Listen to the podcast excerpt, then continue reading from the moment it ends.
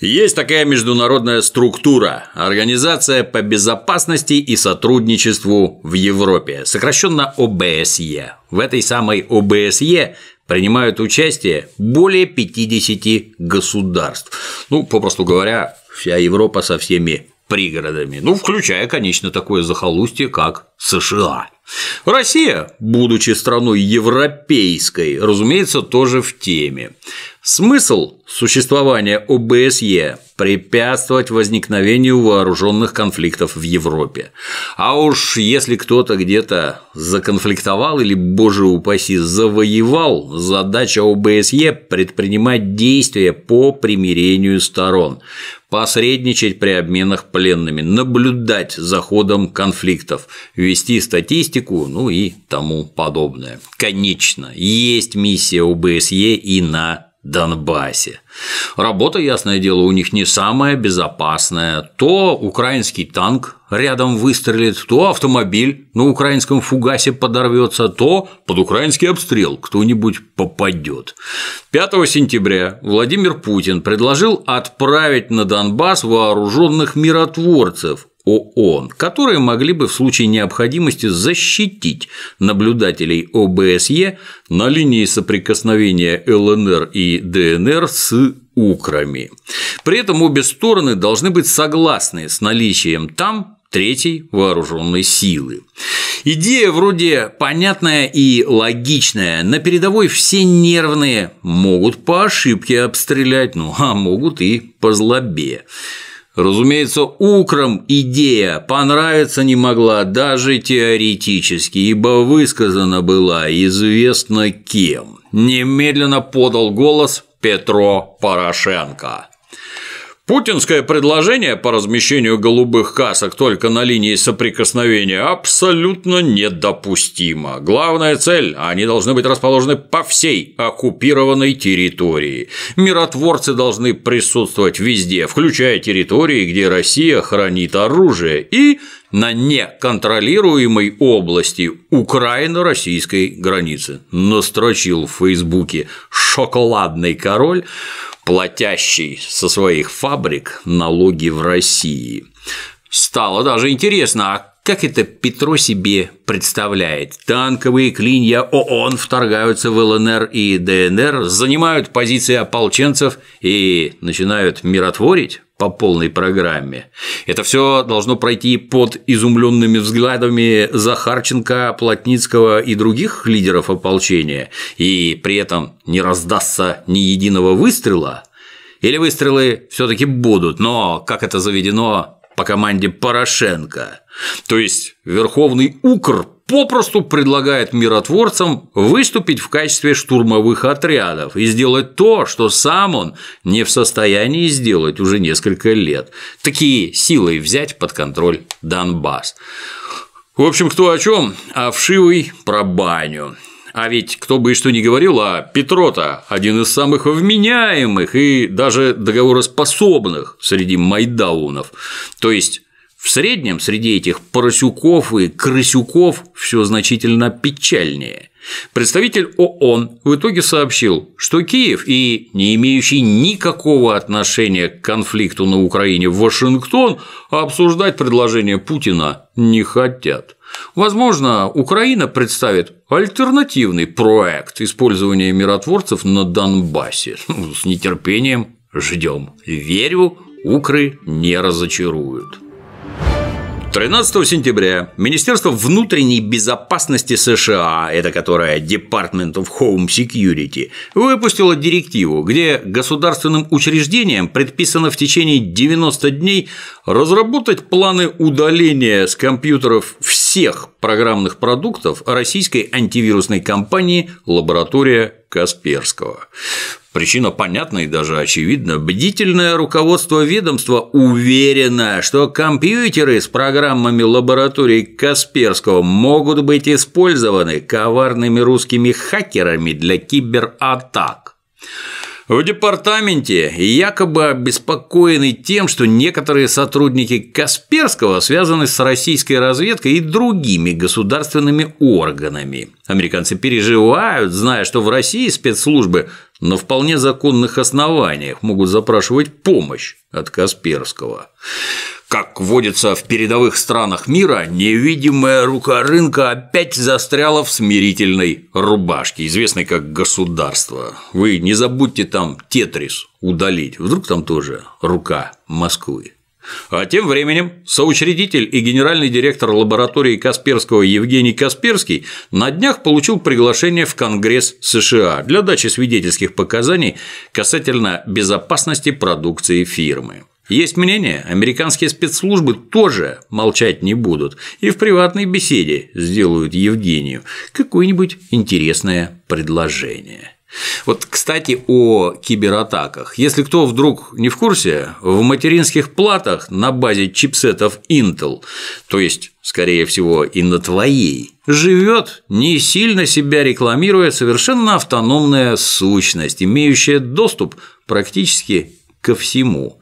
Там есть отдельный процессор, своя операционная система и, конечно же, все это великолепие замечательно умеет общаться со всемирной сетью интернет, а значит, получать оттуда команды, после чего их исполнять.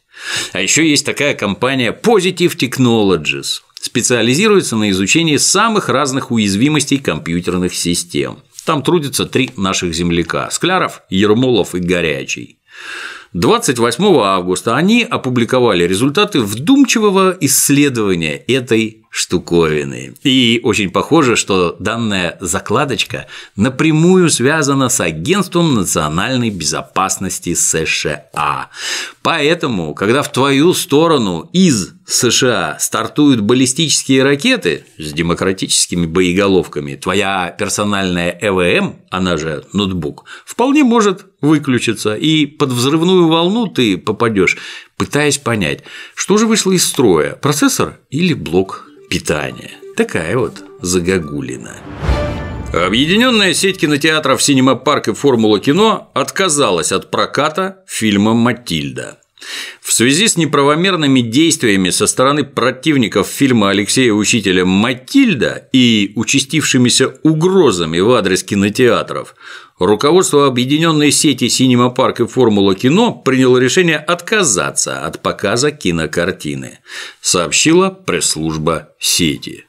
Мотивы понятны, даже если фильм сорвет кассу, прибыль может не отбить затрат на устранение последствий очередного пожара. Особенно если он случится в крупном торговом центре. Кинотеатры зачастую расположены именно там. И это не говоря о том, что могут пострадать люди.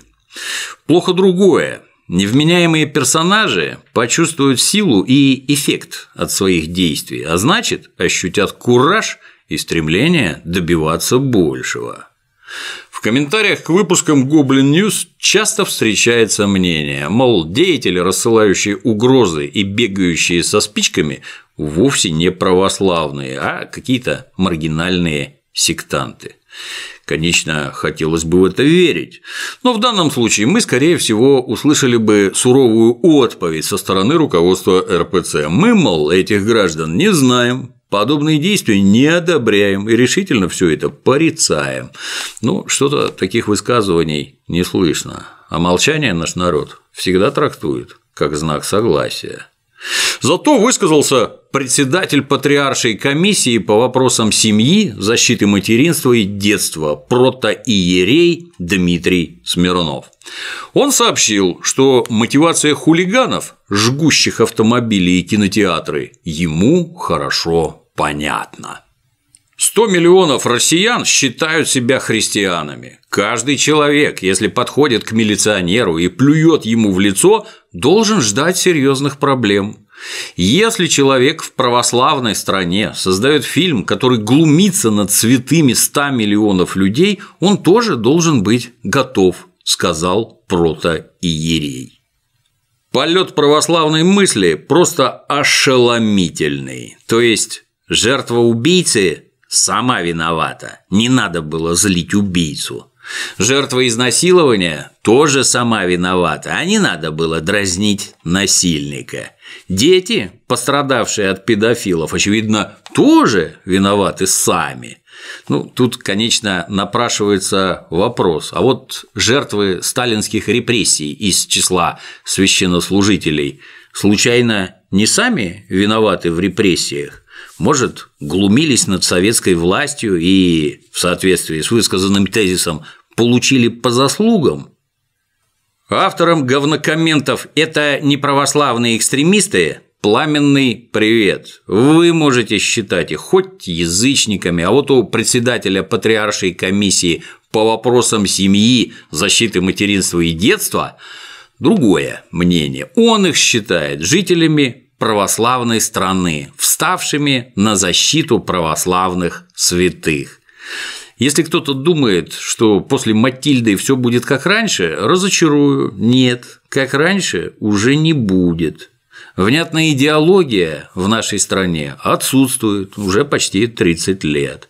Антисоветчина, ярым сторонником которой является протоиерей Дмитрий Смирнов, направлена на разрушение страны и на разжигание новой гражданской войны, а вот ничего созидательного у нас нет. Образа государства и общества, к которому мы идем и ради которого иногда жертвуем сиюминутными личными интересами, нынешняя власть не имеет. Идеологический вакуум с огромным удовольствием заполнят самые разные фанатики, способные буквально в двух словах разъяснить, что такое хорошо и что такое плохо. Политических фанатиков у нас пока что держат в узде, но это только упрощает жизнь отморозкам религиозным. А уж эти всегда найдут, кого ненавидеть, и любые уступки сделают их только решительней и злобнее. Ну, есть желание жить в неком православном государстве под руководством бородатых ваххабитов, продолжайте уступать. А вот Леха Панин, кстати, в очередной раз отжег, изготовил свой вариант Матильды, где к образу государя-батюшки не может быть претензий даже у Чаплина с Поклонской. Трейлер нетрудно найти в новостях сайта oper.ru. Президент Казахстана Нурсултан Назарбаев заявил, что кириллический алфавит искажает казахский язык.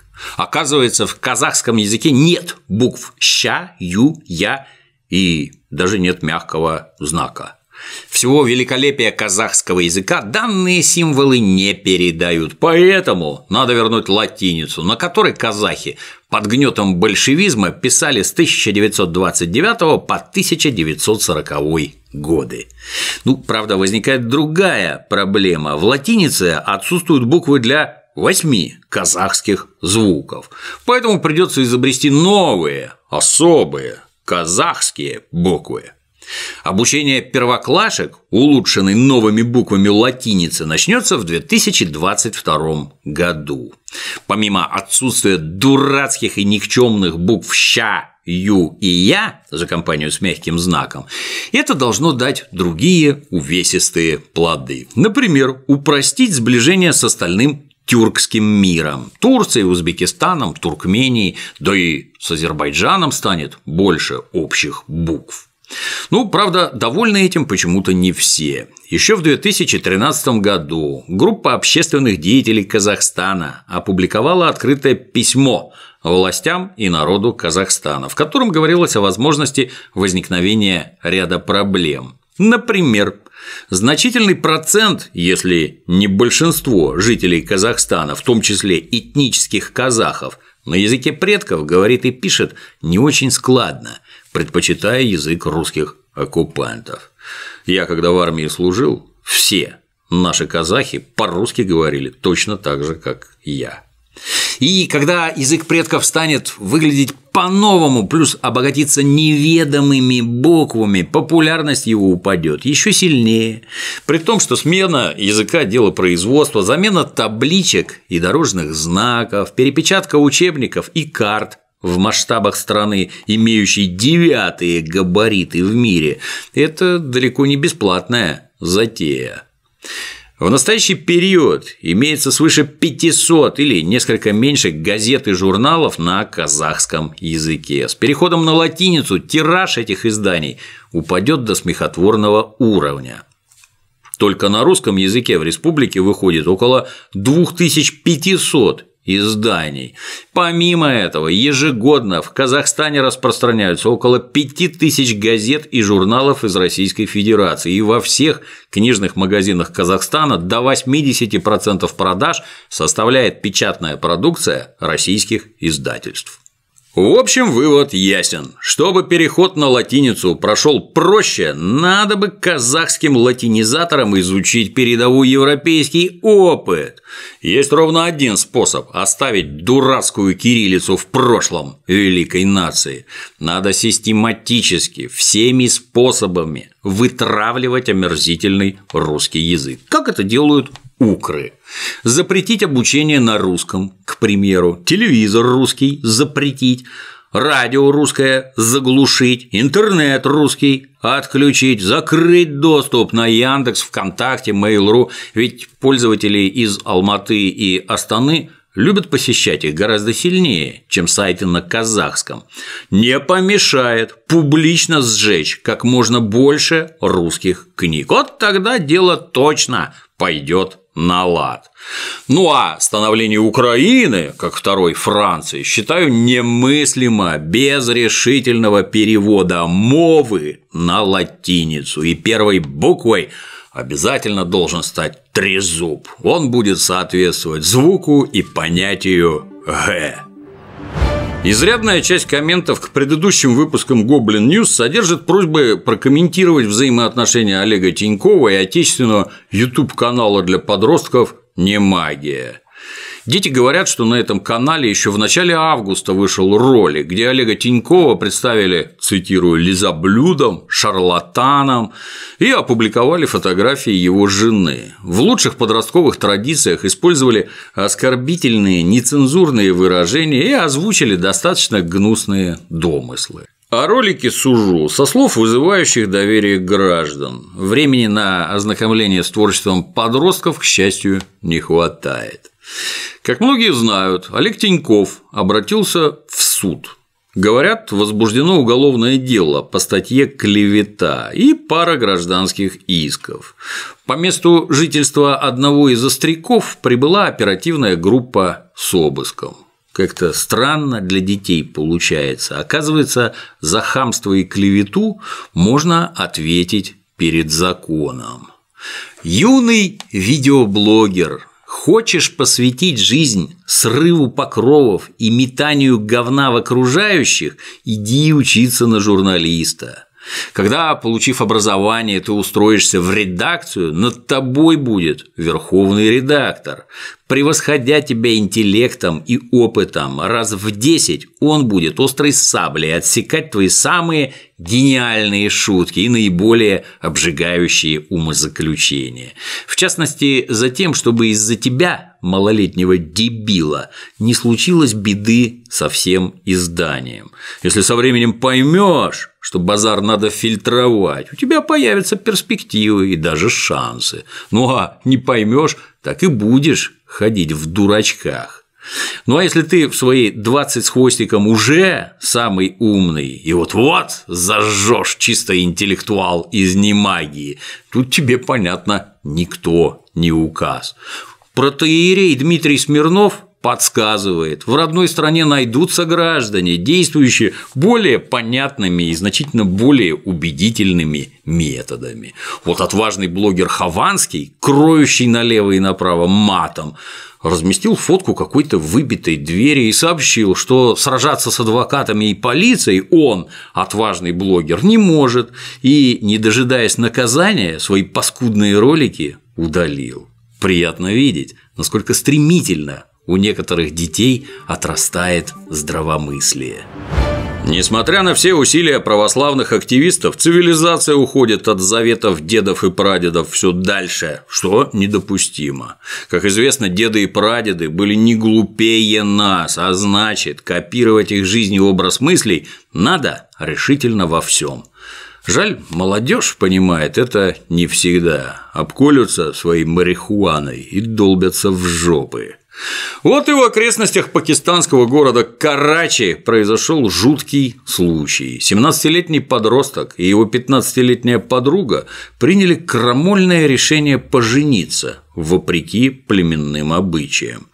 Не встретив понимания среди родственников, дерзкие детишки удрали из родных домов, но были изловлены бдительными родственниками. Мягкотелая родня с обеих сторон решила было пойти на уступки местным Ромео с Джульеттой, но ситуацию спас совет племени. Совет признал гораздо более оптимальным решение в назидание другим казнить пару при помощи электричества. Способ, кстати, весьма прогрессивный, не такие уж они там ретрограды, как принято считать. На обнаруженных полицией телах подростков видны следы пыток и электрические ожоги. В который раз на древней земле Пакистана восторжествовали прекрасные древние народные обычаи. Кстати, на днях в Пакистане приговорили к смерти христианина, отправившего сквозь интернет-мессенджер оскорбительный стишок про Всевышнего. Достойный уровень защиты религиозных чувств. Пора уже двигаться в этом направлении и нам. Что-что, а Москву высшие силы скоро испепелят наверняка, потому что всякие развраты, про которые пел Высоцкий много лет назад, достигли немыслимого накала.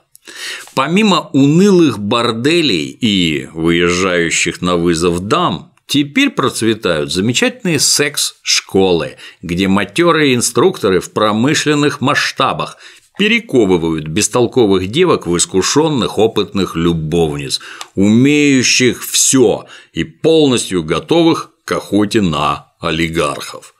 Процесс обучения очень веселый, но не всегда простой. Например, Практические задания время от времени нужно выполнять в паре не только с инструктором, но и, скажем, со случайным прохожим. В противном случае сексуальное раскрепощение не наступит, и серенаду под окнами твоей хрущевки олигарх не запоет. И вот, прекрасным московским утром, часов эдак в пять, в двух шагах от бывшей гостиницы «Украина» на набережной Шевченко одна из участниц секс-школы, но отлично выполнила самостоятельное задание, осуществила половой акт с неким посторонним гражданином. А подруга это дело с удовольствием снимала на телефон. Видео опубликовано в соцсетях. Несколько позже отреагировали правоохранительные органы, и теперь эксгибиционистки вполне могут понести ответственность. А вот секс-гуру, задание которого они выполняли, ни в чем не виноват. Ну, прежде чем возмущаться и орать, в наше время такого не было, как следует подумай. Во-первых, во все времена было что угодно, не только это. Мобил с видеокамерами не было, это правда, поэтому окружающие казались весьма нравственными людьми. Ну а про себя всем как-то неловко рассказывать. Во-вторых, посуди сам, а что должно удерживать современную девку от подобных вещей, особенно если она к ним склонна. Может, моральный авторитет родителей, с которыми у нынешнего городского подростка нет ничего общего. Может, молодежные организации, которые у нас практически отсутствуют, потому что мы понятия не имеем, вокруг чего надо объединять подрастающее поколение. Может, церковь под крылом которой якобы собрано 100 миллионов граждан РФ, имеет какие-то навыки по массовому воспитанию детишек. Кому-то может показаться, что так называемая нравственность вырастает в человеке вместе с руками и ногами. Спешу разочаровать. Нет, не вырастает. Для укрепления нравственности дети должны иметь перед глазами примеры, которым хочется подражать. А в наше время это по большей части победители матерных рэп-батлов, остроумные блогеры и гламурные дуры. С другой стороны, как ни прискорбно, необходим страх наказания. Вот предки, к примеру, жили общинами, ну, примерно как нынешние пакистанцы, и при необходимости община как мы видим, принимала достаточно жесткие решения. Нынче такого у нас нет и быть не может. Ну а с третьей стороны, как уже говорилось ранее, жизнь меняется необратимо. Многие табу действительно теряют смысл, а значит, теряют и силу. Искренне надеюсь, что ты не склонен верить в бородатого дяденьку на облаке, придумавшего единственно верное правило человеческого бытия. А значит, наверняка догадываешься, что мораль и нравственность – это не декоративные элементы нашего сознания, отличающие хорошего человека от плохого. Это модели поведения, формировавшиеся веками и являвшиеся инструментами выживания для суровых условий, в которых мы уже пару-тройку поколений не живем. И если повезет, жить так больше не будем никогда. А живем мы теперь в обществе потребления, где главная задача – получить от жизни побольше удовольствий. Даже детишки, в общем-то, теперь нужны не очень. Возни с ними сложностей и затрат много, а выгода крайне сомнительна. Девчонки возле гостиницы «Украина» с задачей получения веселья и удовольствий справляются на ура. Здесь вам не Пакистан. Упрекать или обличать уже бессмысленно. Хочешь от молодежи какого-то другого поведения, ну, рекомендую для начала перестать смотреть и хранить дома порнуху. Ну а затем подумай, какой смысл жизни ты готов предложить этой самой молодежи вместо безудержного потребления и получения самых разнообразных удовольствий. А потом Подойди к зеркалу, посмотри в него и скажи честно, тебе самому-то это интересно? Хочешь поддержать Goblin News? Дави ссылку под роликом.